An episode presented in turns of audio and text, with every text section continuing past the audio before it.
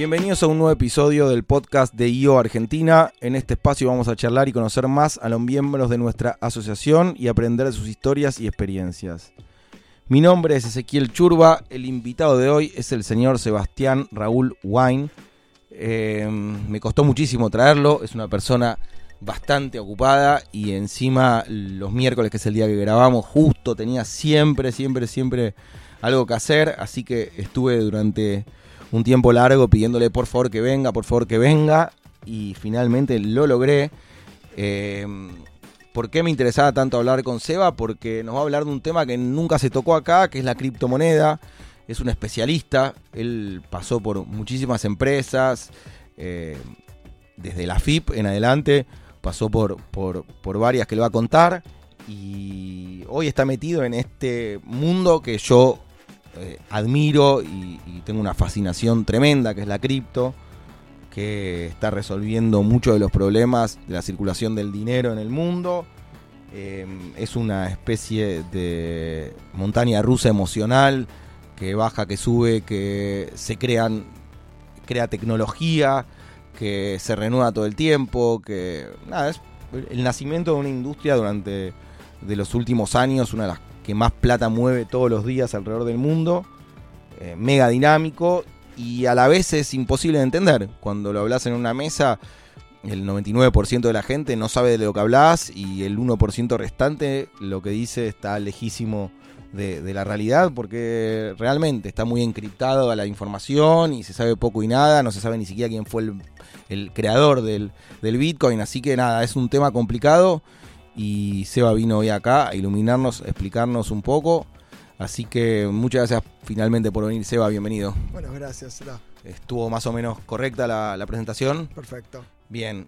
Eh, vamos a llegar a la cripto y el que tiene ganas de ganar mucha plata y de entender que espere hasta, hasta el final de la charla, porque en, al principio quiero saber cómo, cómo llegás vos a formarte para, para ser tan especialista en el tema.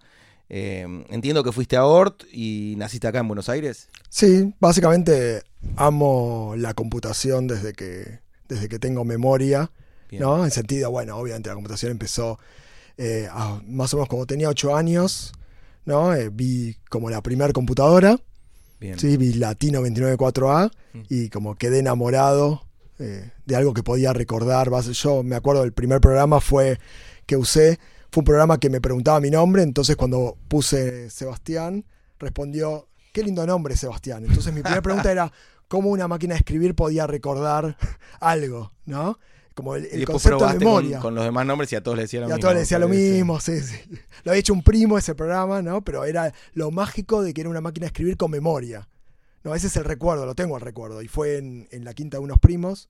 ¿No? Entonces tengo ese recuerdo también de la conexión entre la tecnología también y la naturaleza, que para mí es, tienen cierta relación, ¿no?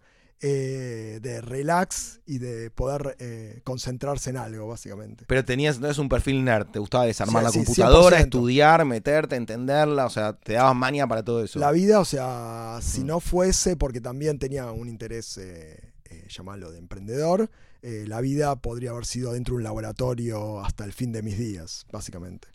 Bien, y entonces me decías, naciste en Capital Federal. Nací en Capital Federal, eh, barrio en Córdoba y Anchorena, ponele ahí cuando se Bien. estaba... ¿Estudiaste por ahí? Eh, estudié en realidad, bueno, en primaria hice Mundo Nuevo, que era una escuela bastante progre de los años eh, 70s, 80s, ¿no? Eh, que es por sí, Serrano y Corrientes. Sol, ese, claro, ese perfil. Ese perfil. Eh, después fui a Ort y en, y en Ort, eh, bueno, eh, seguí computación. ¿Y llegaste preparado a Ort, que era una escuela más exigente, viniendo de una escuela más progre? ¿Te costó Eh, o lo llevaste bien? lo llevé, en realidad me llevaba un montón de materias. No sé si es por la escuela progre, porque hay otra gente que fue a la misma escuela y, y estudiaba más y le iba mejor pero básicamente mi vida era la computadora, entonces no me importaba llevarme materias. Claro. Era como que mi mundo pasaba por la computación y después cuando me llevaban las materias tenía que ir a, obviamente a dar los exámenes porque mis viejos se enojaban, ¿no? ¿Y fuiste a Ort porque tenía una, una parte de computación en, en la sí. una especialización o fuiste porque Ort sabía que iba a ir a Ort desde que tenía también más o menos 10 años. Eh, fue una decisión propia cuando un primo de un amigo que era más grande, que había ido a Ort y, y, me hablaba de computadoras, entonces dije, bueno, este es el lugar, ¿no? O sea, todo guiado por las computadoras, básicamente. Vas a Hort, haces los primeros tres años en, en Montañeses, que me Sí. contaste como dato de color que ustedes fueron los, los, los que Estrenamos. estrenamos ese edificio hermoso que está en, en Sí. Libertador y Congreso.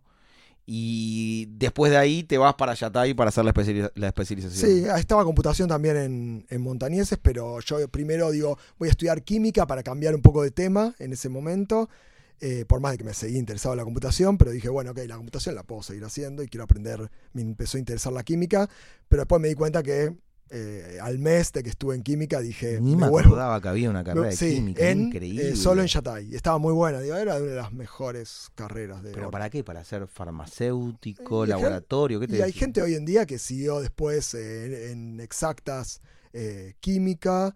hay gente doctorada, postdoctorada que vino de, de Hort. Mirá lo lejos que estaba, que Sí. ni, ni me enteré que existía química. O sea, nunca vi el nombre en una. en- en- Totalmente. Eran dos cursos los que había, y en Yatay nada más.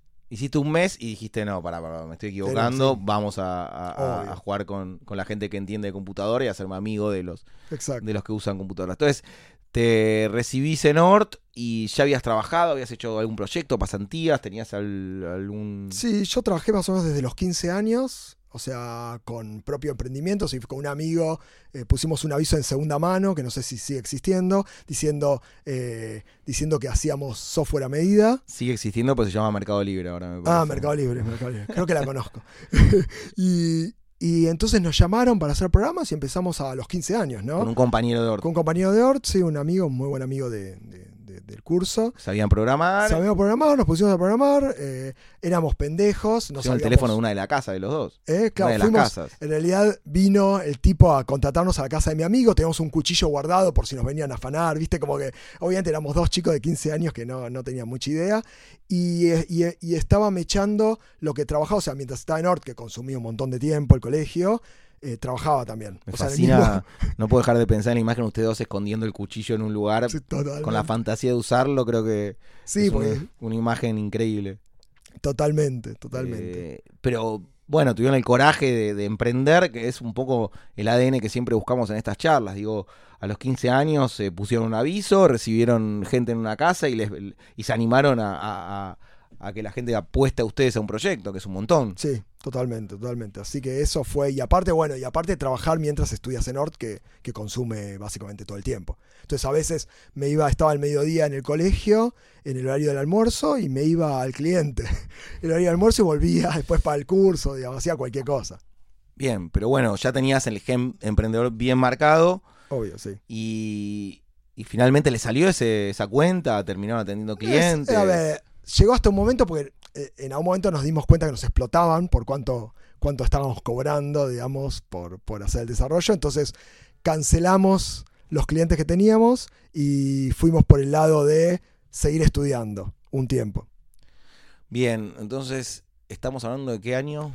Y estamos hablando del año... 2000. eh, sí, no, no, estamos hablando antes. Estamos hablando del año 19... No, eh, 1989. Claro, en el 92 te egresas Eh, en el 92, Lo cual, porque quiero ubicar un poco, muchas veces trato de explicarle a la gente que, que es más joven, que entienda lo que eran la- las computadoras, la internet y la velocidad en el año 92, que no tiene nada que ver con, lo- con lo que es hoy, y mucho menos, pero ni lo que es hace los últimos 10, 15 años, ¿no? No, no, no, la verdad que 89 era re bueno, se empezaron ya, obviamente se estaban usando las PCs, ¿no? Sí. Eh, habíamos pasado el ciclo de eh, Commodore 64, Apple, etcétera, pero, pero bueno, recién las PCs se estaban popularizando para las familias en general y en Argentina, ¿no? Bien, y acompañaste todo ese crecimiento. Ibas Sí, siempre, siempre. estando bien cerca y averiguando, y cada vez que se lanzaba una computadora o un disco rígido, una lo que sea, Sí. vos querías entender y ir No tanto en hardware, sino más que todo en software, ¿no? Bien. O sea, me apasionaba desarrollar software para mí, ¿no? Para jugar, hacía jueguitos, ¿no? Eh,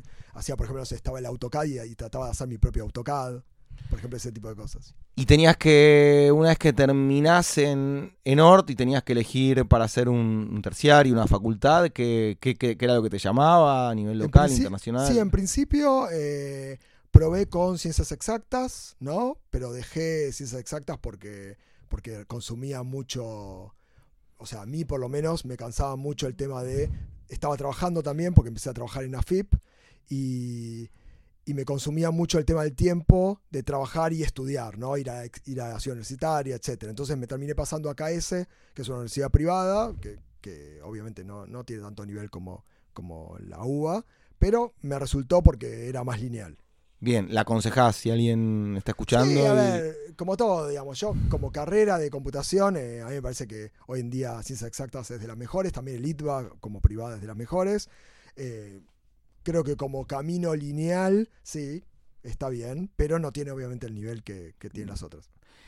¿Y cómo llegas a AFIP? Porque es un... AFIP eh, es, es un poco una historia que eh, es la siguiente, digamos. Eh, yo participaba de, las Olimpiadas de Informática, ¿no? En un momento, y había un grupo antes que participaba de las Olimpiadas de Informática, que el director de AFIP, que se llama Cosio, los había contratado para asesorar, o sea, pendejos de, sería 19 años, 18 años, que asesoren a... Eh, que asesoren al director general de la AFIP, ¿no? Que le den algún tipo de de segunda opinión, ¿no? Es distinta, obviamente, la opinión de la gente de una organización burocrática como, como AFIP, de la que pueden dar chicos de 19 años que lo único que vienen del, mundo del juego, básicamente, de las computadoras. Burocrática y mega atrasada a nivel tecnológico. Me imagino si hoy todavía tiene temas que le cuesta lo que debía ser en el año 96 eh, que vos entraste, no, debía tener ni página web. En realidad, FIP, eh, eh, si bien por ahí la gente tiene obviamente la imagen de AFIP porque la vemos como, como contribuyentes. Eh, AFIP a nivel tecnología era de los lugares más avanzados de la Argentina. Para ah, me sorprende lo que me decís, qué bueno. porque AFIP tenía mainframe, que es una, un tipo de computadora que, ahora ya no se utiliza tanto, pero se sigue utilizando igual. pero Y AFIP tenía mainframe, también tenía lo que llaman mini computadoras, el concepto, pero mini computadoras es una computadora que es más poderosa que una PC. Tenía PCs empezó a tener redes antes que las organizaciones. Eh, sí, pero, pero, digo, hace muy pocos años empezó el cruce de datos y un poco la inteligencia dentro, ¿no? AFIP, no, lo que. A, ver, eh, el uso, después el uso de la tecnología. Obviamente se le complica a cualquier organismo público, ¿no? Y, de la estructura o el, tamaño. Pero, por ejemplo, Internet creo que fue de los primeros eh, organismos que lanzó una página. No fue bastante innovador. No, lo interesante de, AFIP en la experiencia personal es, eh, una, el tema del acceso a tecnologías que son insoñables para alguien a los 21 eh, años. ¿No? Lo que digo es, puedes pasarte a un mainframe, puedes ver redes, puedes interconectar entre diferentes computadoras y que había licitaciones, bueno, ya sabemos las licitaciones de AFIP, pero digo, donde estaban renovando cada año, cada dos años con nuevas computadoras. Pero, me gusta lo que me decís, porque la mayoría de gente que, que viene acá y que cuenta que estuvo en, en empresas estatales la lucha era al revés, era como ellos eh, proponiendo un avance tecnológico y, invertir en hardware, en software, demás, y el Estado frenando esa, ese avance. Entonces, si me decís que, en realidad eh, tenían una conciencia tecnológica y demás, es un montón, me parece bárbaro. Lo particular de acá es que, como dependíamos del director general, obviamente que la circunstancia de influencia era distinta. ¿no? Entonces, no estabas en una jerarquía donde estabas 20 escalones debajo de la dirección. Entonces, con el director general, que dependa un poco de lo que dependa o, se, deje influir un poco por lo que dicen chicos de 20 No, estoy de acuerdo, pero que, ya vos visualices que tenían buena tecnología me parece un montón. como hubiese apostado que lo contrario, que tenían carpetas y firmas, todo a mano. Impresionante. Obviamente, eh, siempre se atrasó en cómo conectar esta tecnología con eh, los procedimientos normales ¿no? de una organización pero más allá de eso la experiencia personal fue excelente, ¿no? Eh, salvo las, las cuestiones que cualquiera puede tener con respecto a un trabajo en un organismo público. Sí, y aparte era joven, o sea, te imagino que... Obvio. Pero te diste cuenta que no querías hacer carrera ni, en un mundo eh, estatal ni corporativo. No, eso siempre estuve, como desde que nací, sé que no, no, no quería hacer eso. O sea, el aprovechamiento tenía que ver con el aprendizaje propio. Bien. Eh, y siempre quise emprender. Después fui a trabajar a la empresa de unos amigos eh, que se llama Core Security Technologies.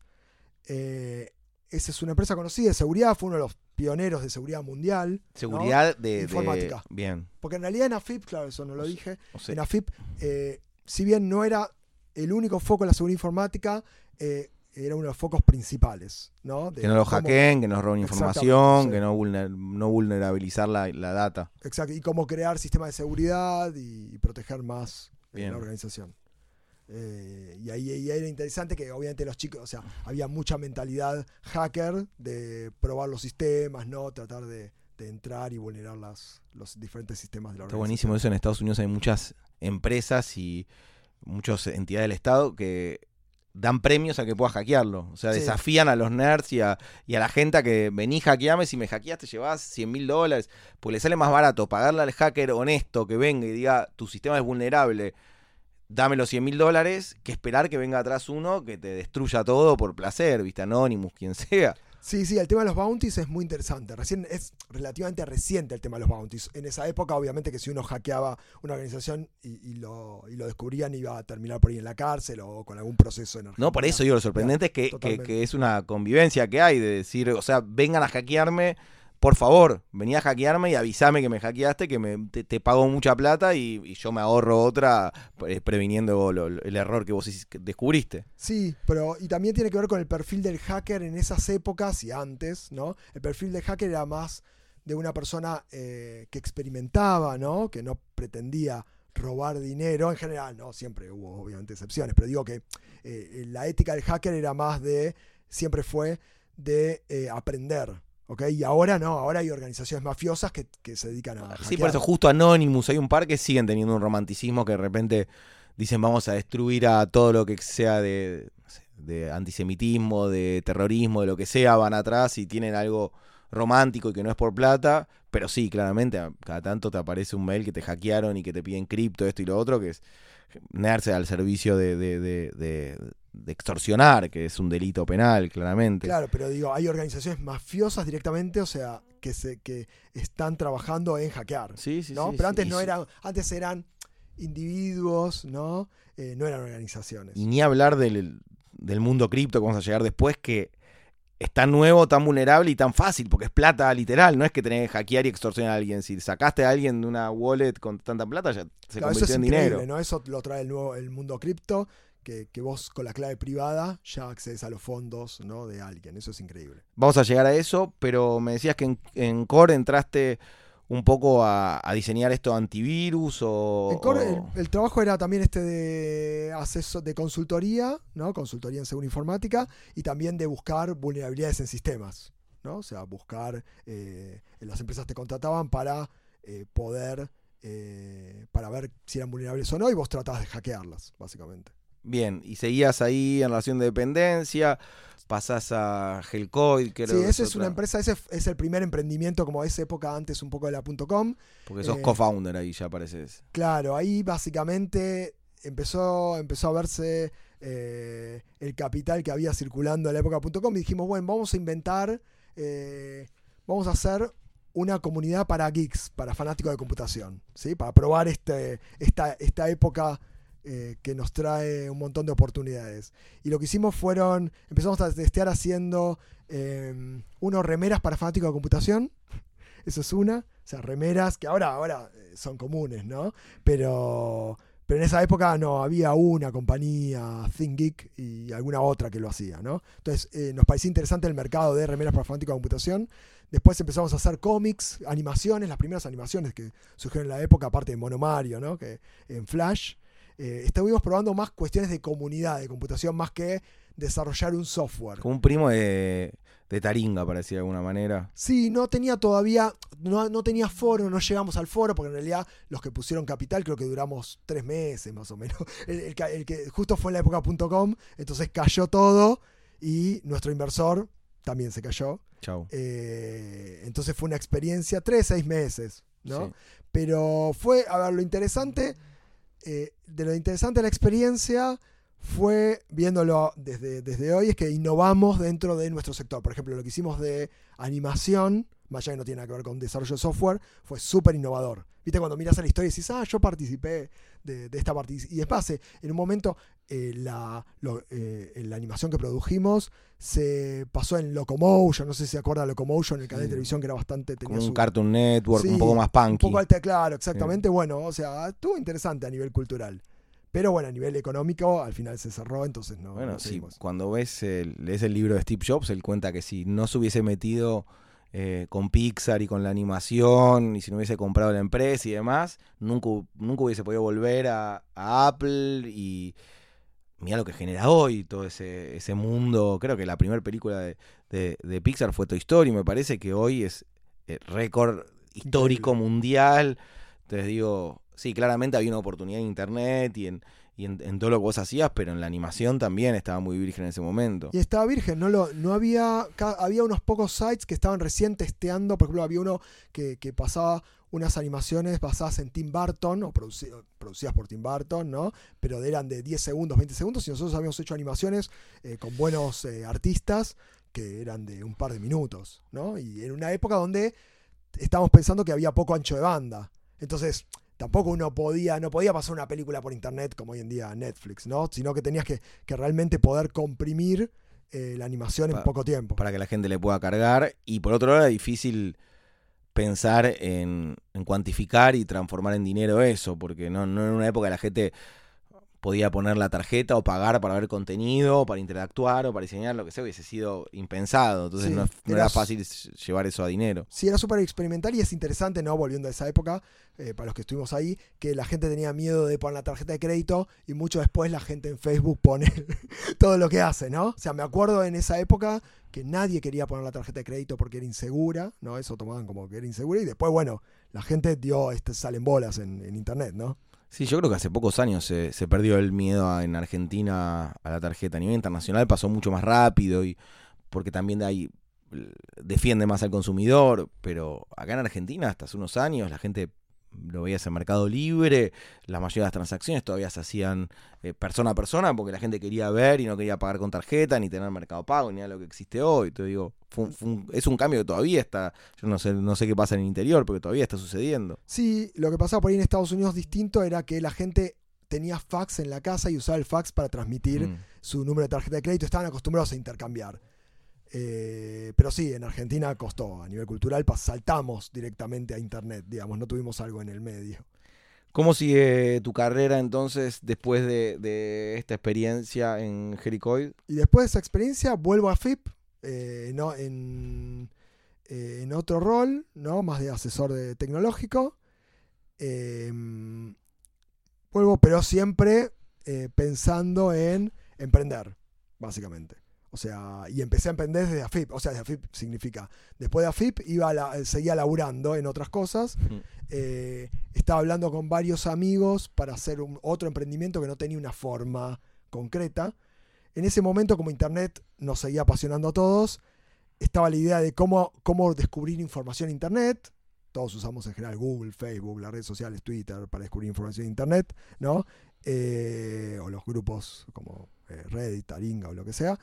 Em, y, en ese momento teníamos la pasión de, de, estamos pensando que se podían descubrir nuevas formas, ¿no? Para crear nuevas formas, para descubrir recursos en Internet. Tipo más deep web, para decirlo de alguna manera. Sí, o sea, algo a ver, eh, no tenía una forma concreta, pero por ejemplo, podríamos decir, eh, ponele crawlers, ¿no? Que podían buscar información y que podían identificar, que podían hacer un poco de data mining, ¿no? Que después obviamente se transformó en todo un sector pero herramientas que pueden ayudar a que vos descubras recursos. Pero esa era la idea, ¿no? Entonces nos juntamos con varias personas para, no digamos, para experimentar sobre esa idea.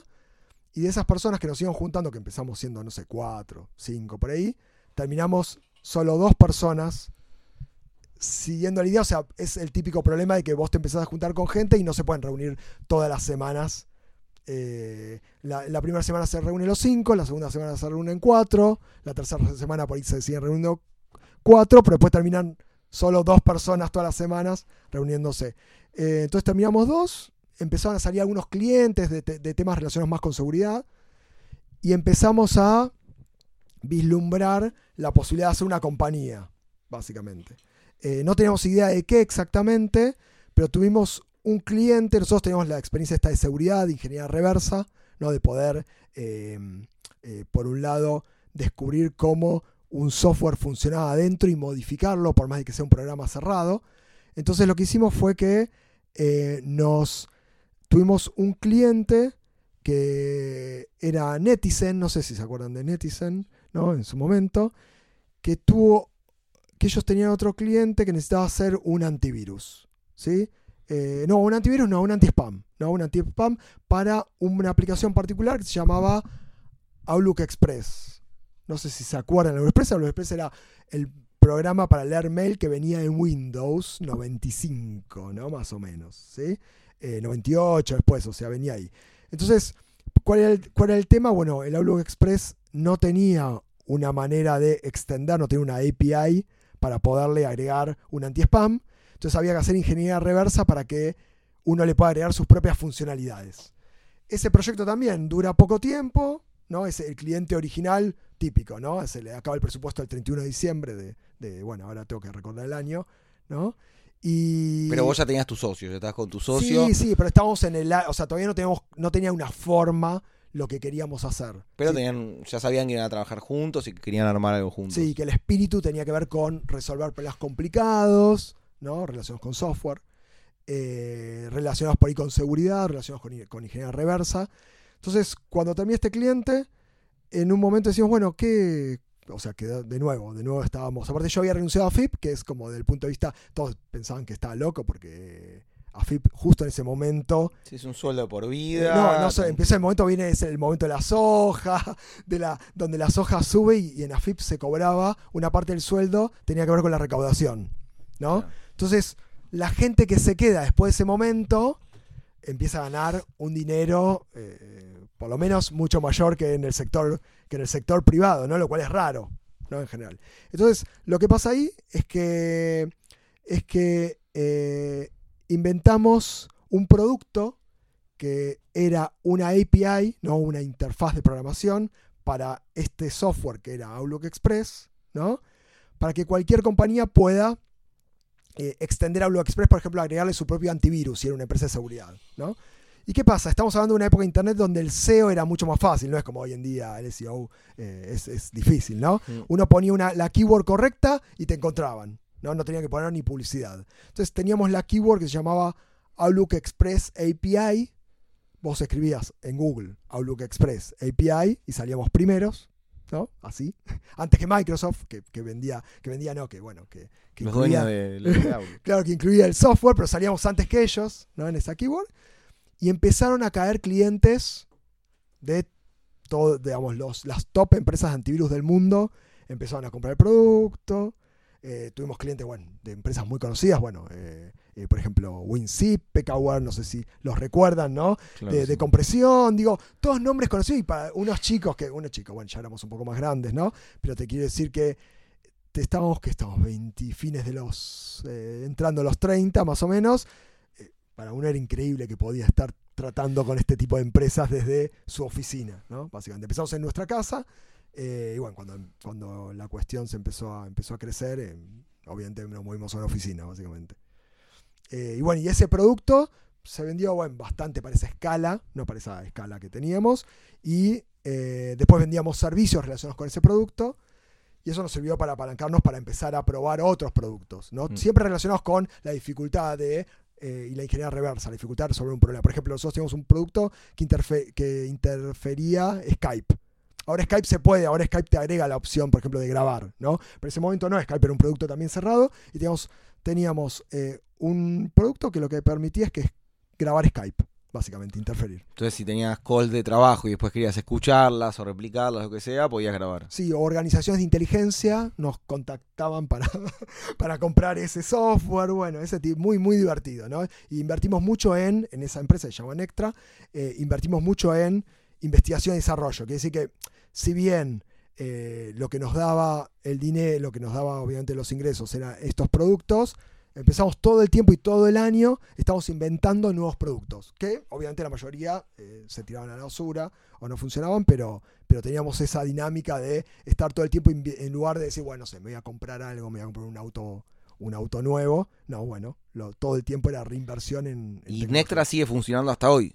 Nectra sigue funcionando, ahora funciona menos, mucho menos. ¿Vos sos parte, no? Sí, soy parte, sí, sí, es lo mismo. Pero seguís, yendo, tenés idea de lo es que pasa. Es la misma empresa en realidad. En realidad la empresa Coinfabric ah, sale de Nectra. sale de Nectra, agregamos un socio, eh, pero sale de Nectra. O sea, no es que es, no es que es otra compañía y otra historia, es como una continuación, no de los mismos productos, no del mismo sector, pero sí del conocimiento profundo de la tecnología y de, criptografía, de seguridad, de resolver problemas, pero en otro ámbito, que es el cripto. Ahí me spoileaste un poco el siguiente paso que es eh, CoinFabric, que aparece en el 2014, ¿no? Sí, lo que pasa en CoinFabric es que un cliente eh, de Nectra que empezó a hacer, que eh, seguía el tema Bitcoin desde ya hace tiempo. ¿En qué año nace el Bitcoin? No, el Bitcoin nace la implementación en el 2009, el paper en el 2008. Por eso, y 2014 era todavía... Tenemos un amigo que fue, que es eh, también cofundador de CoinFabric, que, que, es, que se llama Sergio Lerner, que es muy conocido en la comunidad, em, que él venía hablándonos del tema hace tiempo, pero nosotros seguíamos por otro lado, hasta que un cliente ese de Nectra nos dice, nos pide desarrollar un software que era bastante avanzado relacionado con Bitcoin, ¿no? Y ahí dijimos, bueno, ok, hagamos otra empresa que se llame, vaya que la empresa, la verdad es que sigue facturando como Nectra, ¿no? Pero hagamos otra empresa que se llama CoinFabric, que, que se dedica a cripto, ¿no? Y probemos. Pero digo, eso me parece importantísimo. Ustedes no solo detectaron la existencia del, Bitcoin, sino entendieron de la palabra coin, que iba a ser una moneda digital eh, que podía llamarse Bitcoin o cualquier otro nombre que va a ser importante en el futuro, que en el 2014 no conozco mucha gente que hubiese sido consciente de eso. Sí, a ver, nuestra idea ahí, ¿cómo, fue? Nuestro, nuestro pensamiento fue que Nectra tenía sus ciclos de facturación y necesitábamos nuevos emprendimientos para compensar esos ciclos de facturación. En el sentido, cuando uno, cuando había algunos meses donde no se facturaba tanto, tener otro, eh, otros proyectos de otro área por ahí donde se facture también. Entonces, al principio, hasta que más o menos el 2017, que es como la explosión ¿no? de cripto, eh, teníamos proyectos en las dos empresas. Entonces a veces facturaba una, a veces facturaba la a veces facturaba las dos. Pero las dos tranquilas. Hasta obviamente el 2017 donde explotan un poco las cuestiones de... Pero por eso digo, era un océano azul totalmente inexplorado, que estaba huencelado con sapo y los mellizos estos eh, griegos y tres, cuatro locos más dando vueltas, pero nadie más. O sea, eran considerados los locos de, Internet, los que estaban creyendo que, la cripto podía valer y, funcionar como una moneda de... Creo que hay un chiste que es que el primer... El primer cambio de, Bitcoin fue por una pizza, ¿no? Un pibe que le vendió un Bitcoin por una pizza, que está la foto, está el Twitter. Sí, sí, está el, por cuánto había comprado, sí. En Twitter está el tweet ese de, la, de, la, pizza que le, se la llevó a la casa y le giró un Bitcoin. Pero digo, hasta ese nivel de ironía era que, que, que, pudiese funcionar como dinero. Sí, nuestra visión era que eh, había, nosotros, es un poco... Eh, uno, de los lemas que dicen de, la fiebre del oro, ¿no? De que era vender la pala en lugar de ir a buscar oro, ¿no? Entonces, nuestra idea ahí no era hacer un producto, salvo que surja un producto, eh, salvo que veamos que un producto pueda funcionar, sino que era desarrollar software, ¿no? No digamos software factory, porque para nosotros era una mala palabra software factory, pero era desarrollar soluciones seguras, ¿no? O sea, donde está el desarrollo de software más la seguridad. Y por otro lado también... Eh, la, empresa obviamente se, eh, está ofreciendo consultoría, auditoría em, y, también está ofreciendo eh, investigación. Me estás hablando del presente de CoinFabric. sí, sí, pero me interesa mucho más que el... Vamos a llegar al presente. ese, ese 2014 donde era el Far West de la, de la, de la cripto. Digo, ¿cómo veías vos? ¿A qué personajes conociste? ¿Ibas, ¿Viajabas a, a encuentros? Eh, en realidad no me movía mucho en ese en el ámbito social. Lo pasa Sergio, el cofundador, ¿no? Es como es una personalidad conocida mundialmente, entonces eh, no necesitamos movernos tanto eh, geográficamente. al principio, ¿no? Después, obviamente, después empezamos a ir a consensus, a las conferencias conocidas, ¿no? Pasa que hay una conferencia cada segundo de cripto en el mundo. Pero entendías del potencial, vos entendías que, que la cripto iba a ser un, crecimiento exponencial o no tanto? Yo no creo que entendíamos que era. Yo creo que lo que entendíamos era que había una oportunidad para experimentar en ese, en ese ámbito, ¿no? Y que algo que siempre hicimos también con Nectra, siempre buscamos sectores donde no haya tantos jugadores y podamos eh, y no tengamos competencia. ¿Qué quiere decir? Nectra ofrecía ciertos servicios, no era el único, pero era, los servicios que ofrecían no eran fáciles, no, no había muchas empresas que ofrecían ese tipo de servicios. Entonces es una ventaja. O sea, si vos solo ofreces, imagínate, páginas web y haces desarrollo de páginas web, vas a tener millones de empresas que pueden competir con vos alrededor del mundo. Si vos te focalizás en un super nicho, vas a tener pocos clientes en general, ¿no? Pero sabés que ganás casi todas las ventas, ¿no? Las ventas eran básicamente que te, te contacta alguien y en una semana, en dos semanas ya le vendiste. Pero hasta hoy, aparte, sigue habiendo un, un, hueco muy grande de conocimiento y asesoramiento. Digo, si, yo creo que si, si publico un aviso diciendo necesito este, eh, inteligencia para, para cripto y demás, hay muy poca gente responsable que te va a responder y va a querer poder ayudarte porque hay muy poco. Es muy delicado y es muy complicado.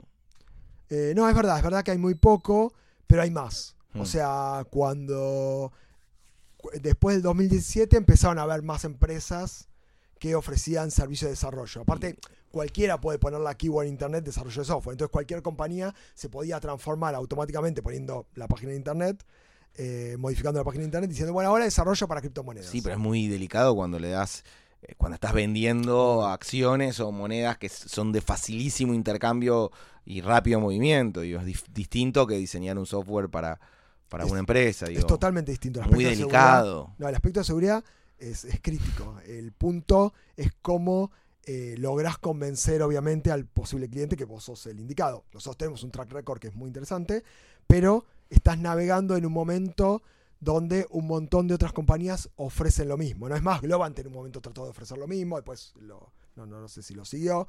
Eh, entonces, eh, ahora estamos, es un sector que yo diría que se está consolidando, porque la verdad que hay, hay muchas expectativas, pero no hay casos, muchos casos de usos reales más allá de transferencia de dinero y de especulación o trading. Pero hubo mucha gente que se convirtió en los últimos años de empresa tradicional de software a cripto. Aparte, es, sabido de que hay un porcentaje muy grande de la, de la cripto eh, emitida que se pierde por gente que se muere, porque se perdieron claves, porque alguien se olvida que compró y demás.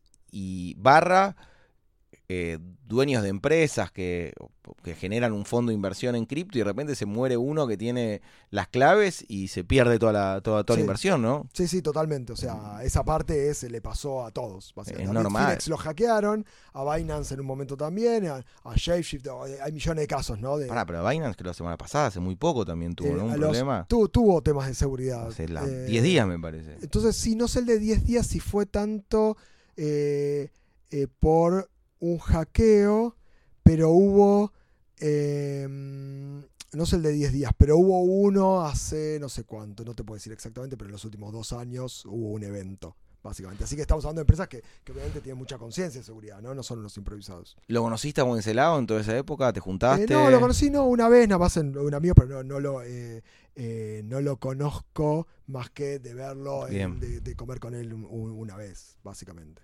Entonces están Sergio, tu socio que venía con vos de Nectra, y vos fundan esta empresa CoinFabric, empiezan a acompañar el crecimiento de la cripto y empiezan a, ampliar los, los, las ofertas que tenían como... Sí, las ofertas Sergio específicamente empieza a trabajar más full time porque él empezó muchos proyectos, ¿no? Uno está trabajando full time ahora en RSK, que es Rustock, una plataforma ¿no? que, que, sacaron hace, hace un tiempo. Entonces sigue siendo Soy, esa siempre era la idea, ¿no? Sabíamos que Sergio estaba focalizado también en otros proyectos, pero eh, sigue colaborando dentro de lo que puede en la compañía, pero no está operativamente el día a día. RSK juntó una millonada, ¿no? Cuando salió. Sí, sí hizo, una buena hora, hizo una, una salida de, del Rift Token, sí, junto. Pero fuertísimo, me acuerdo que, que va, no sé, de las como que de, de, estas monedas y todos los lanzamientos que hubo de Argentina, se decía que RSK era la única que tenía una tecnología propia aparte, a diferencia de... Es interesante, lo de RSK es interesante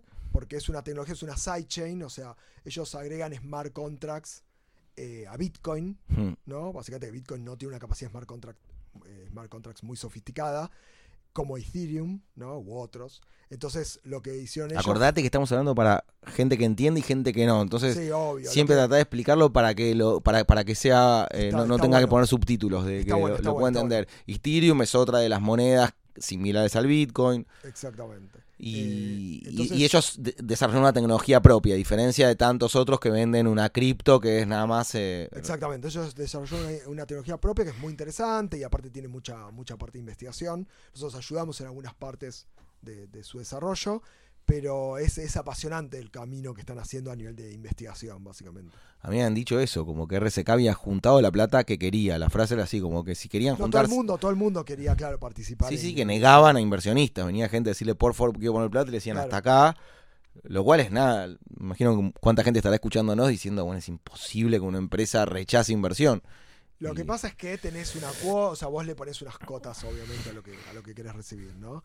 Eh, entonces no puedes recibir infinito. ¿no? Pero sí, es verdad, es verdad. Pero bueno, ese es un primo lejano de, de- de ustedes, una empresa Sí, generada o por sea, Sergio. Amiga, sí, por Bien. Sergio y otros socios, ¿no? Eh, eh, Diego, Gaby, después había un socio anterior, bueno, Adrián, bueno, hay otro Adrián y, y Rubén, básicamente. Pero son amigos, básicamente. de- Y vos fuiste testigo de todo este crecimiento hasta que en el 2018 toca el, el techo ese Sí. histórico de 20 mil dólares, donde había perdido el sentido la plata, ¿no? Había como momentos donde todos nos sentíamos millonarios, todos creíamos que íbamos a ser mi, mi- mega archimillonarios, donde las empresas recibían una inversión y un gasto, y ustedes estaban en el medio de todo ese to- torbellino, locura, como, sí, como inversionistas y como, como, como proveedores, digo. Sí, sí, fue una locura, eh, pero fue obviamente un, un experimento interesante de observar, básicamente, ¿no? Me imagino que tu teléfono explotaba, era como 24 tele- horas el teléfono que había que dejarlo en... Y el teléfono estaban todos los que creo que le pasó a todo el mundo que estaba en este sector, pero bueno, nosotros por ahí más porque, porque trabajamos en el sector. eh, que te preguntaban los, eh, eh, los papás de tus hijas en el colegio, ¿no? Por WhatsApp, en cualquier momento, che, ¿qué hago, no? No, igual nunca Sí. dimos. eh, ¿Cómo se compra? ¿Cómo se vende? ¿Qué aplicación no. me bajo? Sí, no, más que todo, qué mucha gente pregunta comprar. recomendaciones compro, vendo y yo nunca doy recomendaciones de inversión porque la verdad que es, es una locura, porque es algo, es un negocio riesgoso, para bien o para mal, pero es un negocio riesgoso. Aparte tiene un, un side effect importante que es que si le recomendás y le pega, tal vez se olvida de decirte gracias. Ahora, si le recomendaste y le va como el orto, te va a putear el resto de su vida, si no es que te va a reclamar la plata. Entonces digo, el negocio es, siempre vas a perder, no tiene sentido. Obvio, o por ejemplo, vos le preguntabas a alguien, te decía, invierto en esto cuando estaba subiendo. Y lo primero que le pregunto es, ¿y vos necesitas esa plata?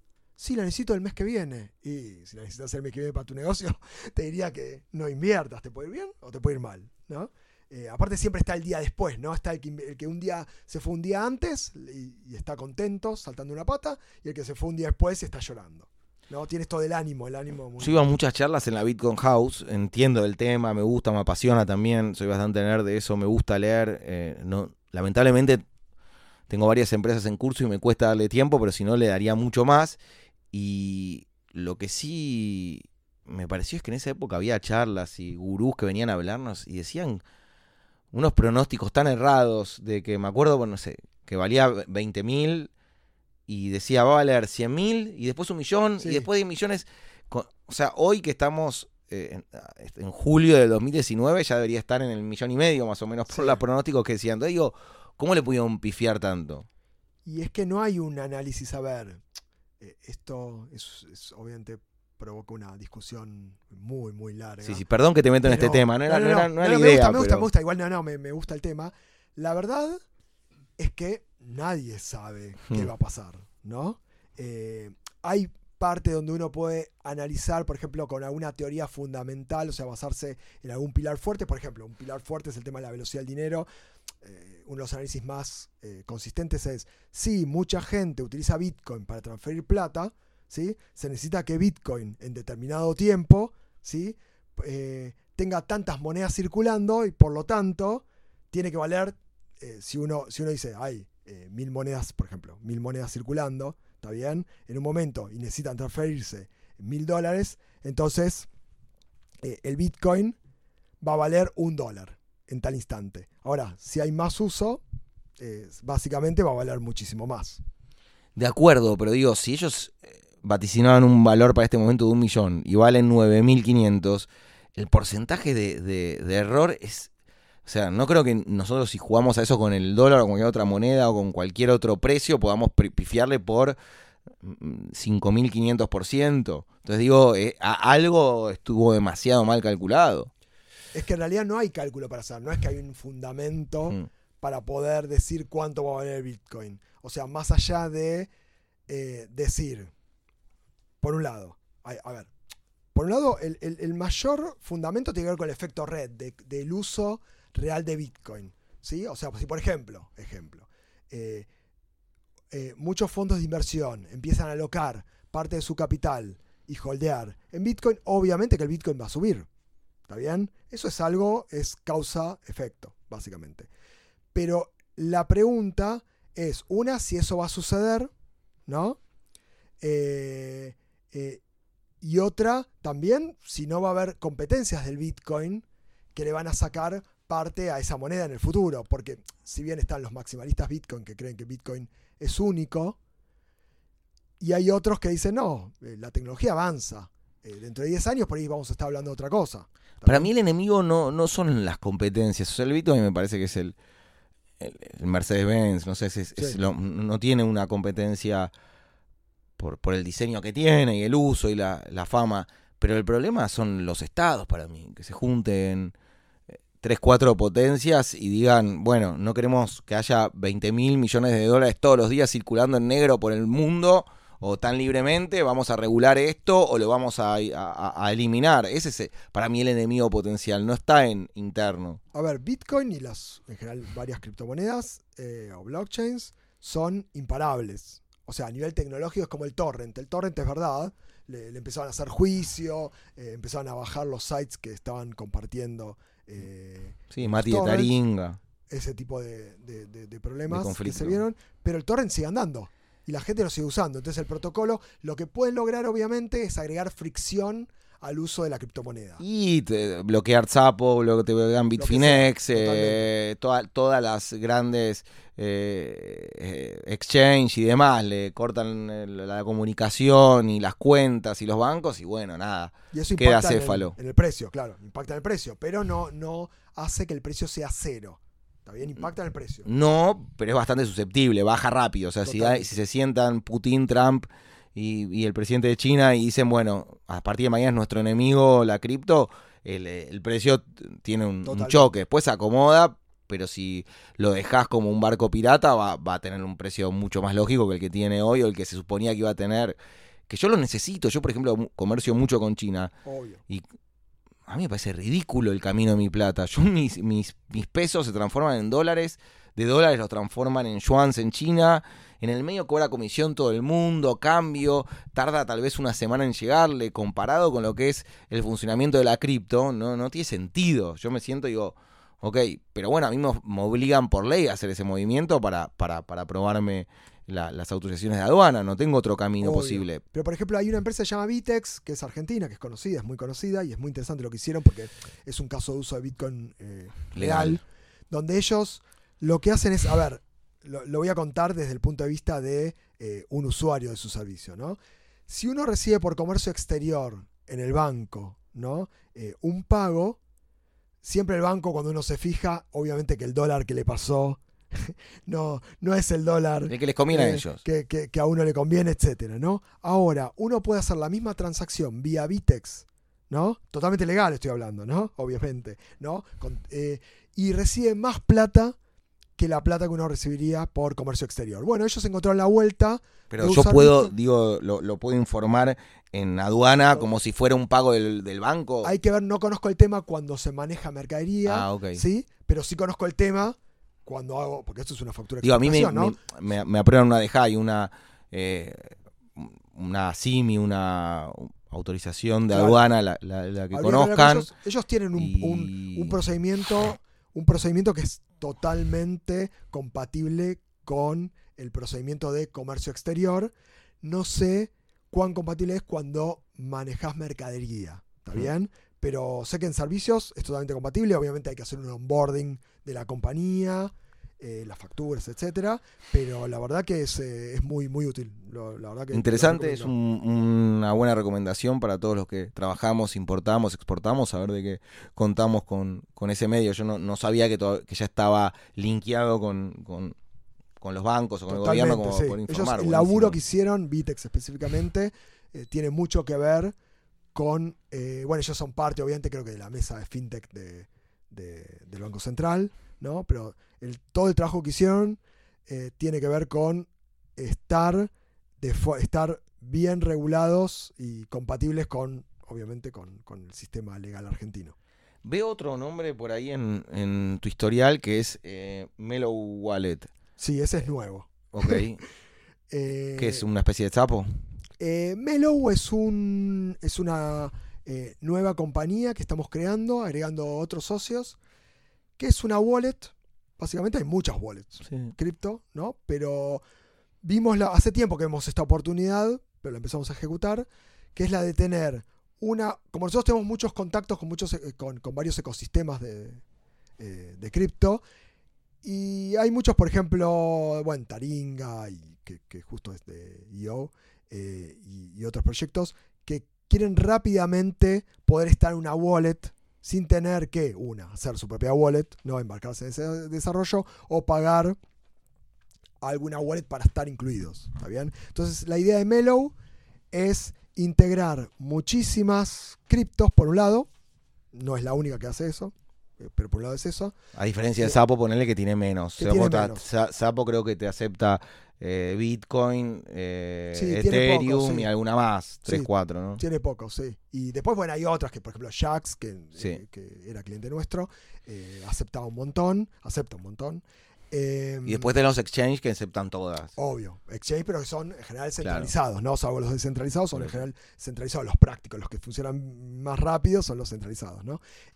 Entonces, la- por un lado hay una visión, por un lado en CoinFabric tenemos mucha relación con, con muchos grupos del ecosistema, entonces en Melo lo que queremos es proveerles un servicio a ellos de que tengan una wallet rápido, y después están saliendo nuevos servicios, por ejemplo, staking as a service, están saliendo varias monedas que, que usan un nuevo concepto que es relativamente nuevo, que se llama Proof of Stake. O sea, en lugar de.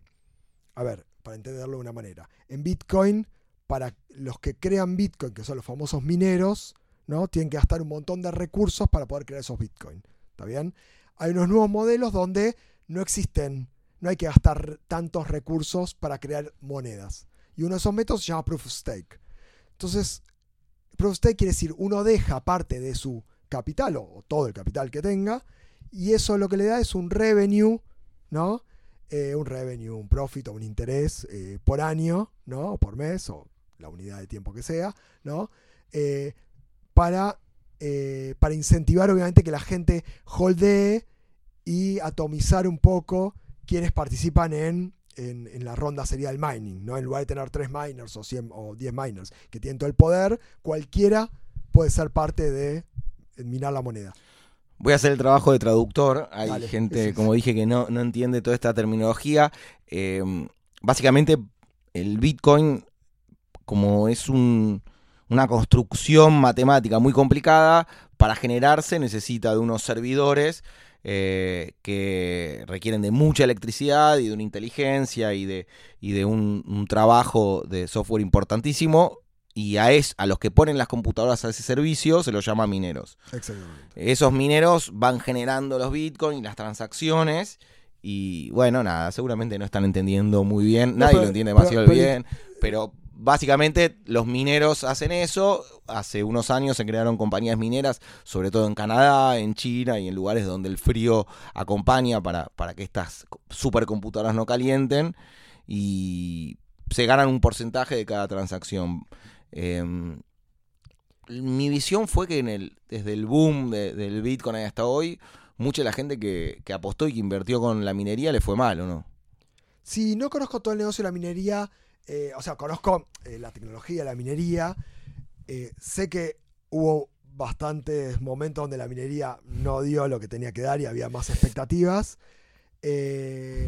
pero sí, es verdad, depende de dónde agarraste, en qué ciclo agarraste, te puede ir bien o, o mal. Ahora, ahora la gente creo que está, cuando Bitcoin obviamente subió en, el- en los, en los últimos meses, la gente, la minería empieza de nuevo a resurgir como, como posible negocio, básicamente. Sí, yo Bueno, nunca quise, me ofrecieron muchísimo, rate, vos, sabemos que hay- claro, de costos básicamente básico, ¿no? Donde uno dice, ah, tengo que hacer esta inversión, si Bitcoin está a este valor no conviene, si Bitcoin está a este otro valor sí conviene. Y Bitcoin- No, hubo dos o tres eh, argentinos que se metieron fuerte en, en la industria de- del minado y yo me reuní, me contaron el negocio, me mostraron, me invitaron a conocer sus lugares y demás, pero lo que me asustaba era lo estancada que quedaba la inversión. Como vos Sí. le dabas a ellos no 100 podía mil salir dólares este, claro, obvio. y no supuestamente te prometían una, un pago de hasta un 20% mensual, lo cual es imposible. Yo creo que cuando alguien te dice 20% mensual te está mintiendo.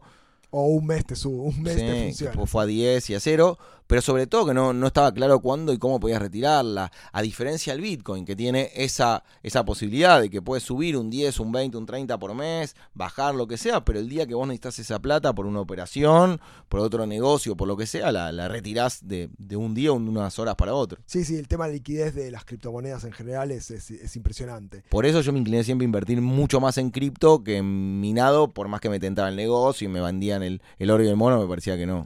Bueno, eso, eso es lo interesante de cripto y mucho, por eso hay muchos inversores VCs que están muy orientados a negocios que sean relacionados con tokens, porque pueden salirse del negocio en cualquier momento y no tienen que esperar el IPO, o sea, el famoso, eh, o sea, el crowdfunding, que es un otro caso, en realidad es el otro caso de éxito de, las, de las criptomonedas, ¿no? Más allá de que ese caso de éxito en el sentido que tenemos un método, como argentinos, siempre tuvimos problemas de conseguir inversores externos. Y el crowdfunding dio una manera a los ICOs de poder recibir un montón de fondos en un proyecto. Ahora, lo que pasó es que muchos de esos ICOs fueron scams o proyectos que no tenían la robustez como para poder desarrollarse.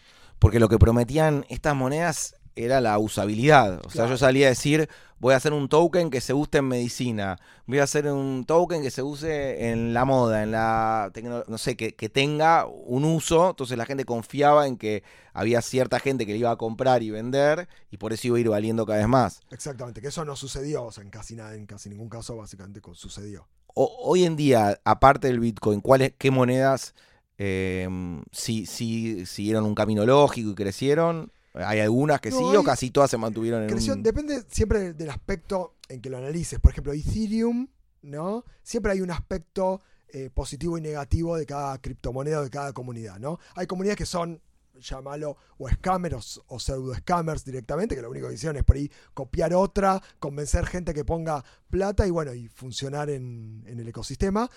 Pero Ethereum obviamente fue un éxito en cuanto a la adopción, por, la adopción de aplicaciones. Las aplicaciones, muchas corren Ethereum. EOS fue un éxito a nivel de, también de adopción, ¿no? Después Cardano fue un éxito en, nivel de, research y profundidad de la moneda. Ahora hay una nueva que nosotros estamos trabajando, se llama Algorand, que es eh, súper nueva, ¿no?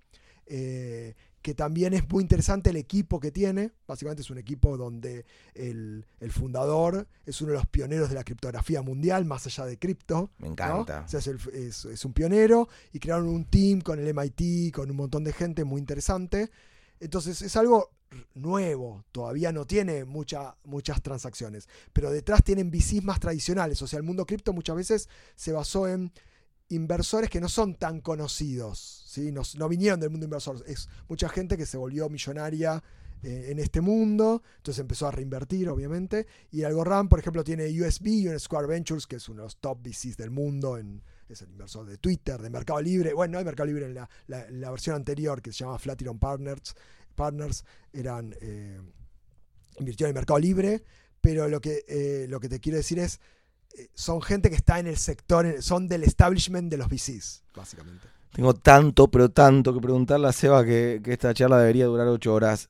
Em, hay un grupo dentro de, del mundo cripto que son como, lo llaman los dreamers, ¿no? Que es gente que, que sueña y que tiene una, una bueno, no sé cómo, cómo adjetivizarlo, pero que tienen unas, unos ideales que van mucho más allá de, cuánto valga el Bitcoin o cuánto valgan las monedas o enriquecerse o ganar miles de millones, que son realmente gente que, cree que con la cripto puede cambiar el mundo, ¿puede ser? Sí, el punto central es la descentralización, básicamente. O sea, eh, aparte del, del concepto de cripto, criptomoneda que tiene un valor, está el concepto de descentralizar, por ejemplo, descentralizar Uber, ¿no? En lugar de tener una compañía que, se, que conecta eh, a los taxistas ¿no? con los usuarios, eh, tener un contrato inteligente en la nube, ¿no? Que no es, del cual no es dueño nadie y que los conecta sin que haya un profit de una compañía en el medio. Bueno,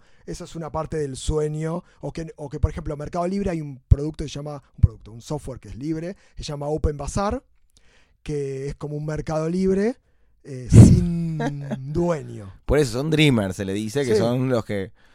Porque siempre ese- esas eh, ideas tienen eh, tendencia a ir al scam también, porque, claro, vos vas a un lugar donde no hay reclamos y donde es tierra de nadie y, y- y podés aprovecharte de esa, de esa bondad, ¿no? No, obvio. Y por ejemplo, y el caso de, o el caso de Taringa, ¿no? Eh, es es interesante en el sentido que ellos buscan descentralizar su plataforma, una plataforma social, y es un caso de uso que recién, que eventualmente va a suceder, ¿no? De alguna manera, en algún momento de la historia, y todavía no hay un ganador eh, en ese sector. Hay recién experimentos, ¿no? Bueno, Mati Botbol vino, dio su charla, está, el podcast subió hace tiempo y Mati es uno de los tipos que más admiro dentro de IO, es un genio, un humilde y otro dreamer, es un realmente él cree en lo que hace, no es que eh, tiene taringa y poringa y todo eso porque quiere ganar millones, sino de que tiene, tiene ideales bien puestos en los cojones, así que me, encanta lo que hace. No, y aparte conocimiento real de cómo funcionan las redes sociales, porque mucha gente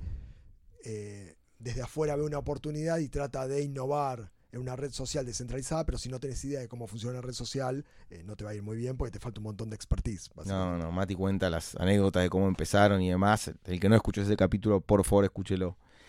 ¿Y vos crees entonces eh, en un futuro de la cripto mucho más profesionalizado, más establecido, con bancos de cripto, con países que, que asuman la cripto como una moneda de cambio? ¿Cómo, cómo te imaginás, aún sabiendo de que es muy difícil no apostar a- al futuro que es tan cambiante de la cripto, pero vos cómo lo ves? Mira, yo me manejo con hipótesis más que. La verdad que el futuro no, no, no se conoce, ¿no? Me manejo con hipótesis en función de lo que. Sí, de los escenarios posibles, ¿no? eso me interesa. Eh, o sea, obviamente hay una hipótesis eh, negativa donde los gobiernos eh, regulan o sobre regulan, ¿no? Y entonces, bueno, la gente deja de usar o le resulta muy difícil usar cripto y bueno, poco a poco eh, vamos hablando de otra cosa o lo manejamos al tema en el underground, pero no se conecta con el mundo real. Ese es uno. Y otra es, hay otra hipótesis que es también la de la competencia de los estados, donde empiezan a haber estados, aún dentro de un país, por ejemplo en Estados Unidos, eh, Wyoming, eh, empiezan a generar regulaciones más pro cripto. Sí, O Japón, ¿no? En Japón sí, sí, Japón es otro mundo aparte, sí, sí, Sí. obvio. China no, porque China obviamente limitó el tema de los exchange, pero eventualmente puede cambiar. Entonces empiezan a aparecer jurisdicciones, bueno, en Zug, en, en- en Suiza, eh, jurisdicciones que empiezan a ser pro cripto y la pregunta es si puede eso balancear el poder. Obviamente que si Estados Unidos no está en, el- en la ecuación, o la Unión Europea, de última, ¿no? Eh, va a ser difícil que sea pro cripto. Eh, por ejemplo, eh, los países europeos no son muy pro cripto. ¿sí? Si bien hay un montón de proyectos cripto europeos, eh, te diría, Estados Unidos tiene mucha más, mucha más movida de los VCs con el mundo cripto. Entonces hay una, hay una, hay una visión de que, a ver, y hay otra, hay otra hipótesis, hay muchas hipótesis, pero una hipótesis es que hay una parte donde se va a conectar con el sistema financiero tradicional, entonces va a permitir que se haga crowdfunding, que se haga trading, etcétera, pero obviamente vas a tener que hacer KYC AML para entrar a ese sistema, ¿no? Pero ¿cuántos millones eh, de dólares por día se mueven a través No, de...? billones, Pero creo que son 20 mil millones, Sí, puede hay ser. Que, hay que ver, puede ser, digamos. aproximadamente. que- Pero digo, eh, vos decís, el mundo real, si, si la cripto mueve 20 mil millones de dólares por día, es mucho más real que cualquier otro negocio del que hayamos hablado en este podcast. Sí, pero se está moviendo mucho por el tema de trading y especulación financiera, más que por uso. Bueno, pero existe, o sea, hay 20, Existe. o sea, es Hay muy gente, fuerte. que hay, que, hay que entender también las regiones. Por ejemplo, eh, muchos de los que hacen trading son orientales y los orientales tienen una relación con el trading distinta de los occidentales. Por ejemplo, para ellos el tema, de, el tema del juego en los orientales tiene que ver con la suerte también. Está conectado con la suerte, ¿sí? O como que o lo conectás con si te va a ir bien o no a vos en el futuro, ¿no? Cuando nosotros, estoy obviamente generalizando, ¿no? Sí, sí. Pero cuando son los occidentales, bueno, ok, la suerte, eh, no, no lo conectás con que si te fue bien con Bitcoin te puede ir bien con otra cosa, ¿sí? Tiene una connotación distinta. Y bueno, es muy interesante que haya tantos, tantas personas tradeando en, en lugares como Corea del Sur, en lugares como China, porque, porque eh, ellos lo ven como un juego, ¿no? Como parte de su cultura, de la cultura del juego. Y yo estoy- veo hace a Stefano Ralo, que también es eh, Estefano, perdón, que es eh, miembro y hace poco abrió un, un banco digital. Sí. Entonces digo, más allá de que la cripto gane o no la pulseada, lo que demostró es que la plata tarde o temprano tiene que ser digital y mucho más, más simple. Yo vengo de estar en China donde me paso dos o tres meses al año el 99,999 de mis gastos son con WeChat, que es un programa Totalmente. igual a Mercado Pago. No usa, Obvio. yo llego a China y ya sé que no voy a usar más plata, no tengo ni, ni billetes ni monedas. Y aparte hay una cuestión generacional, ¿no? Que es otra hipótesis. Es, a ver, eh, nuestros hijos, para nuestros hijos, ellos se conectan con el mundo financiero, se van a conectar con el mundo financiero a través de una app, más naturalmente que nosotros, ¿no? Ni la página web del banco, es a través de una app. Entonces, para ellos, ellos están acostumbrados a los puntitos que dan los juegos, a ellos no les importa si esos puntitos se llaman Bitcoin, ¿no? Eh, Sí, sí, o vidas. o los que sean. Pero lo que creo que. Para mí, lo que puede revolucionar del día para la noche esto fuerte es que WhatsApp nos deje pagar. Que WhatsApp tenemos todos. Entonces, eh, si WhatsApp se- te, te permite asimilar el mercado pago, la cuenta del, del- del banco, lo que sea, eh, se va a transformar. O sea, no hay nadie que no tenga en su celular el WhatsApp. Bueno, lo de Libra, Libra dicen que obviamente que va a estar integrado en WhatsApp, ¿no? La criptomoneda eh, que, va a lanzar, eh, si puede, ¿no? Obviamente, porque ahora estaban, eh, estaban básicamente charlando en el Congreso con diferentes grupos, entonces puede ser que a Facebook no se la aprueben. Pero a ver, el mundo cripto tradicional obviamente está anti, está contra Facebook, ¿no? Porque es una blockchain privada y de alguna manera centralizada. Pero igual hay una hipótesis que es que si a ellos les va bien, hallan en el camino para las otras cripto. Es que yo lo sentí, Libra, sentí como la legalización de la cripto. La primer cripto donde el Estado podía ir a cobrar impuestos, donde sabían de dónde venía, dónde iba, donde cambiaba totalmente esa, esa visión oscura de estos dreamers o de gente que nadie sabía quién carajo eran, a, bueno, una empresa que si va a vender mil millones de dólares en, en Libra, va a pagar un impuesto, va a contratar gente, va a tener estructura. Entonces, eso a mí me dio esa, sens- esa sí, a ver, y sensación. está Visa y Mastercard, ¿no? Ahí. Claro. Eh, y después la pregunta es qué va a hacer Facebook. O sea, Facebook tiene que seguir este camino de, de- de ser aceptado para poder eh, lanzar este, este proyecto, ¿no? La asociación en realidad, no es solo Facebook. Eh, pero después la pregunta es qué va, qué va a hacer Google, ¿no? ¿Qué va a hacer Amazon? ¿Qué va a hacer Apple? De acuerdo, pero a mí más que Google, Amazon y Apple, lo que me preocupan son los bancos locales de los países. Porque digo, si nosotros adoptamos Libra y vos y yo nos manejamos pagándonos con libras de Estados Unidos, el Estado argentino se, se transforma en un payaso que está mirando cómo la gente utiliza criptomonedas mundiales y que no, no se mueve un centavo en los bancos ni en, ni en las entidades. Entonces digo, tarde o temprano todos los países van a decir, bueno, perdón, ¿qué, qué está pasando acá, chicos? Vamos a charlar. Entonces, esa es siempre mi preocupación cuando me dicen va a valer un millón, 10 millones, 100 millones. Debería, pero siempre y cuando no, no intervenga el poder real. Y es obvio que los estados pierden mucho poder. Lo que sí veo, ahí parece un- una visión un poco más revolucionaria y, y utópica, es que en el tiempo, no sé si dentro de 10, 20, 30, 40, 50 años, eh, tiene que haber una separación entre el Estado y la moneda. O sea, es como el último bastión de libertad. de ¿Cómo, cómo vive, el cómo, vive un Estado sin moneda? digo? No, bueno, esa pregunta lo que digo es que ¿Cómo se mantiene? ¿Cómo le paga a sus empleados? ¿Cómo le paga? ¿Cómo cuida las calles? ¿Cómo las rutas? Eh, esa es una.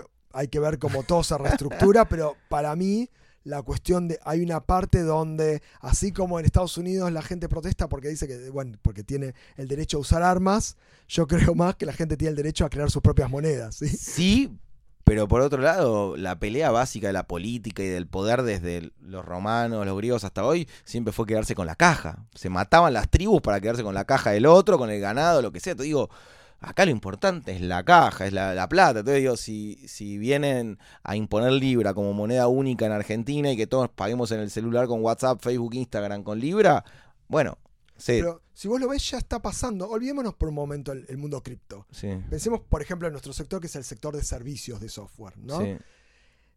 en un punto eso está pasando. Uno puede tener una compañía acá en Argentina, ¿no? Donde tiene su equipo en Argentina, obviamente paga los sueldos en Argentina, pero donde los ingresos pueden estar en cualquier jurisdicción. ¿Se entiende? O sea, digo, ya hay en el sector servicios, ¿no? Por ahí no tanto en tu sector. No, en todos los sectores Eh, lo que- hubo siempre, pero es una estructura de, de compañía, digo. Yo digo que, pero eso ya hizo, per- ya hace perder la jurisdicción. Bueno, la discusión ahora sobre el tema de agregarle impuestos a Uber, ¿no? Sí. O agregarle impuestos a Amazon. Hay discusiones en la Unión Europea de eh, que Amazon tiene que empezar a pagar impuestos, ¿no? O Uber, ¿no? Más allá de dónde opera. Sí, o Netflix ¿no? también. O Netflix, Netflix ya la vivimos acá en Sí. Argentina, ¿no? Entonces lo que digo es que hay cuestiones que son inevitables, porque al fin de cuentas si no te vas a mover, porque sobre todo la industria del conocimiento no tiene jurisdicción. ¿sí? Lo que quiero decir es que los estados hay parte donde no van a poder evitar esa fuga de los capitales. Los capitales van a, van a funcionar en otro lado, ya están funcionando en otro lado. Sí, pero van a poner uñas y dientes, digo, hasta dejar, hasta perder la caja. Porque vos decís, hoy existe en Argentina Mercado Pago, que la plata se vuelve digital, y al, al Estado ahí no le interesa, porque dice, ok, es mi plata que se está moviendo. Pásensela con un celular, con un jueguito, lo que quieran, Obvio. pero nunca deja de ser mi plata, donde tributo y demás.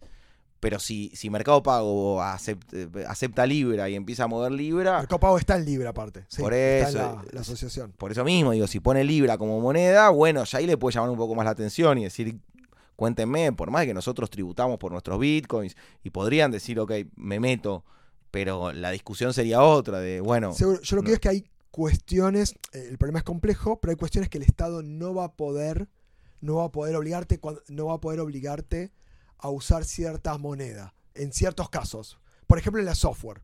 El software Sí. es el caso.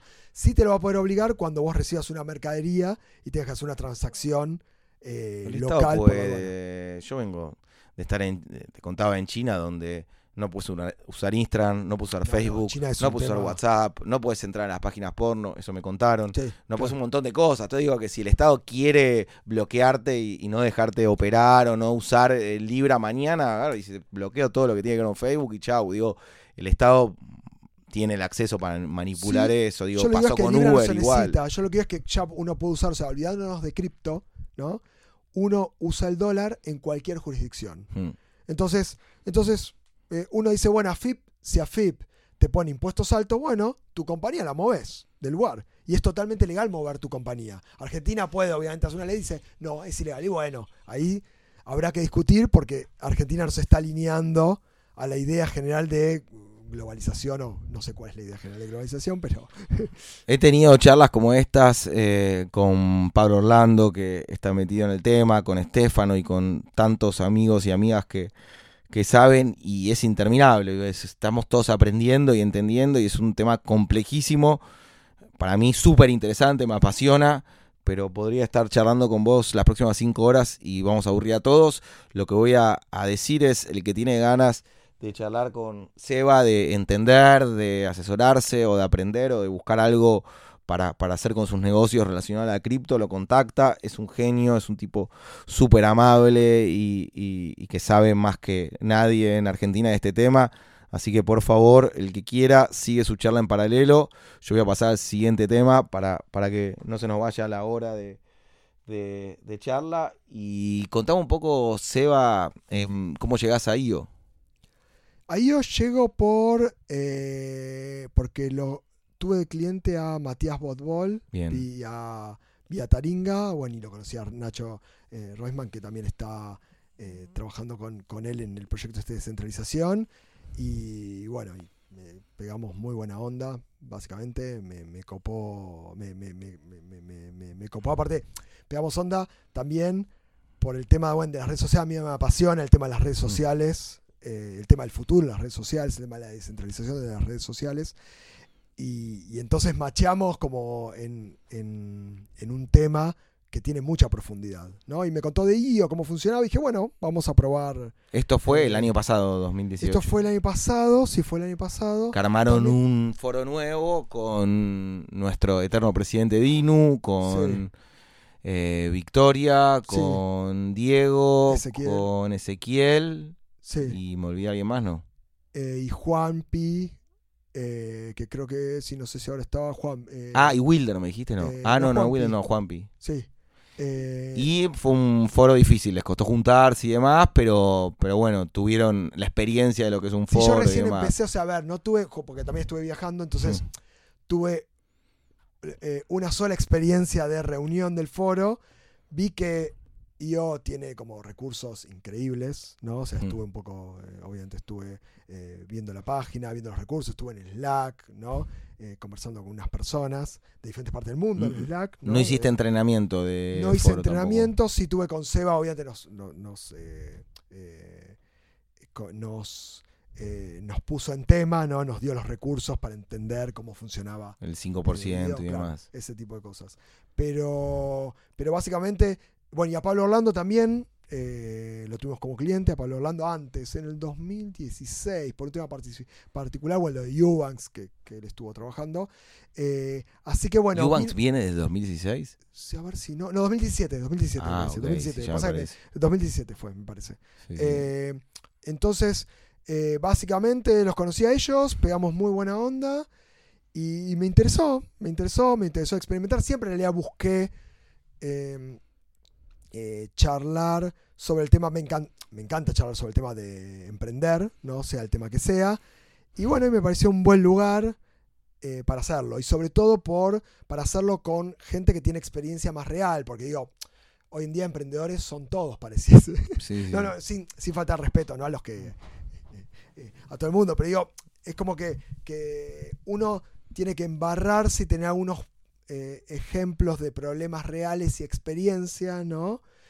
Para poder charlar del tema, ¿no? Porque hay como emprendedores, muchos emprendedores wannabe, ¿no? Que eventualmente serán grandes emprendedores o no, pero que no tienen experiencias que contar y no entienden eh, lo que significa crear una compañía. Entonces me pareció súper interesante el tema de compartir esos temas. Me encantó, Seba, todo lo que nos contaste. Estoy seguro que te van a contactar y que van a querer hablar con vos porque yo creo que la cripto tiene una vida larga por muchos caminos em, y está buenísimo lo que están haciendo y ustedes tienen un know-how que es eh, imprescindible para, para todos los que usamos cripto o queremos trabajar con cripto o queremos entender. Y nada, te agradezco que hayas venido y ojalá que siga creciendo la compañía y que se arme bien el foro y funcione todo bien. Bueno, muchas gracias por, por invitarme y la verdad que, me encanta charlar sobre estos temas. Bueno, así que ya saben, acaba de decir, acaba, le encanta charlar, así que si tienen ganas lo contactan. Seba, hasta la próxima. Bueno, gracias. Eso.